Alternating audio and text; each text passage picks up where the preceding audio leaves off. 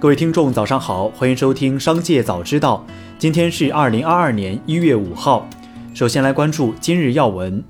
一月四号，国航、海航等多家航空公司发布通知，自二零二二年一月五号零时起取消征收国内航线燃油附加费。此次取消征收也是航油价格下降后的结果。调整后，北京首都机场至成都双流机场为一千六百九十七公里，每张票的成本将比上个月下降二十元。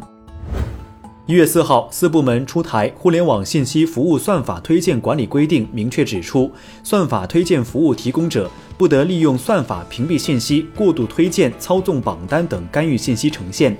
不得利用算法诱导未成年人沉迷网络，不得根据消费者的偏好、交易习惯等特征，利用算法在交易价格等交易条件上实施不合理的差别待遇等。再来关注企业动态。近日，一位接近饿了么人士透露，阿里本地生活开始裁员，几乎涉及饿了么口碑所有业务线，包括地区分公司人员，不包含第三方骑手。裁员是由于饿了么与美团在本地生活领域的战争差距逐渐扩大。对此，饿了么方面回应称，消息不实，我们既没有所谓的裁员计划，更对下一步的发展制定了明确的规划。快手科技年末的裁员潮还在继续，多位快手内部员工表示，快手从去年年底开启较大规模裁员，覆盖电商、算法、国际化、商业化、游戏、A 站等多个业务部门，个别裁员比例达到了百分之三十。一月四号，亚马逊电子书阅读器 Kindle 全线缺货，网友猜测其是否将退出中国市场，登上微博热搜。对此，亚马逊中国回应称，部分机型目前在中国市场售罄，只是缺货，并非下架。香飘飘公告对公司固体冲泡奶茶产品价格进行调整，主要产品提价幅度为百分之二到百分之八不等。一月四号，中国恒大发布全年销售数据情况。公告显示，中国恒大二零二一年全年实现合约销售金额约四千四百三十点二亿元，合约销售面积五千四百二十六点五万平方米。而中国恒大二零二一年的合约销售金额为七千二百三十二点五亿元，相比来说，二零二一年的销售额四千四百三十点二亿元，同比下降百分之三十八点七四。近日，元宇宙平台 ASIC 联合周杰伦名下潮牌首次限量发售 NFT 项目。有消息称，周杰伦入局元宇宙。对此，杰威尔音乐官方微博回应，此商业行为并不是周杰伦推出的 NFT，未参与任何策划经营，也未取得收益。一月四号，比亚迪慈善基金会向西安红十字会捐赠一千万元人民币及三千万元抗疫物资，用以驰援西安抗疫。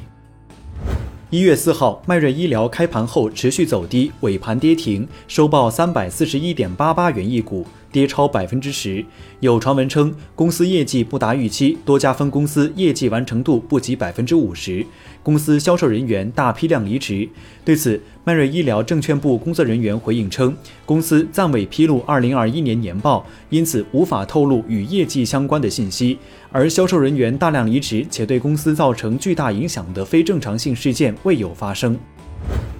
据了解，原现代汽车集团商务副总裁李宏鹏已于十二月底加入万达汽车，任总经理一职。据公开资料，李宏鹏是汽车行业老将，拥有二十八年汽车行业管理经验，先后担任北京梅赛德斯奔驰销售服务有限公司董事及高级执行副总裁，福特大中华区销售与市场副总裁兼长安福特全国销售服务机构总裁等职务。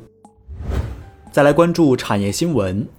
据悉，数字人民币 App 已上架各大应用商店。官方介绍，数字人民币 App 是中国法定数字货币，数字人民币面向个人用户开展试点的官方服务平台，提供数字人民币个人钱包的开通与管理、数字人民币的兑换与流通服务。目前，数字人民币仍处于研发过程中的常规测试阶段。最后，再把目光转向海外。苹果公司股价周一盘中大涨近百分之三，股价持续创新高，总市值首次突破三万亿美元大关，成为史上首家达到这一里程碑的公司。三万亿美元市值的里程碑主要是象征性的，但其表明投资者仍然看好苹果公司股票及其增长能力。美国陪审团周一裁定，血液检测公司创始人伊丽莎白·霍姆斯密谋欺诈投资者罪名成立。检察官称，霍姆斯在2010年至2015年期间欺骗了私人投资者，让投资者相信其公司的小型机器可以通过手指上的几滴血验癌。霍姆斯还被控在测试准确性上误导患者。霍姆斯以他那件类似史蒂夫·乔布斯的黑色高领毛衣而出名，被称为“女版乔布斯”。以上就是本期《商界早知道》全部内容，感谢收听，下次再见。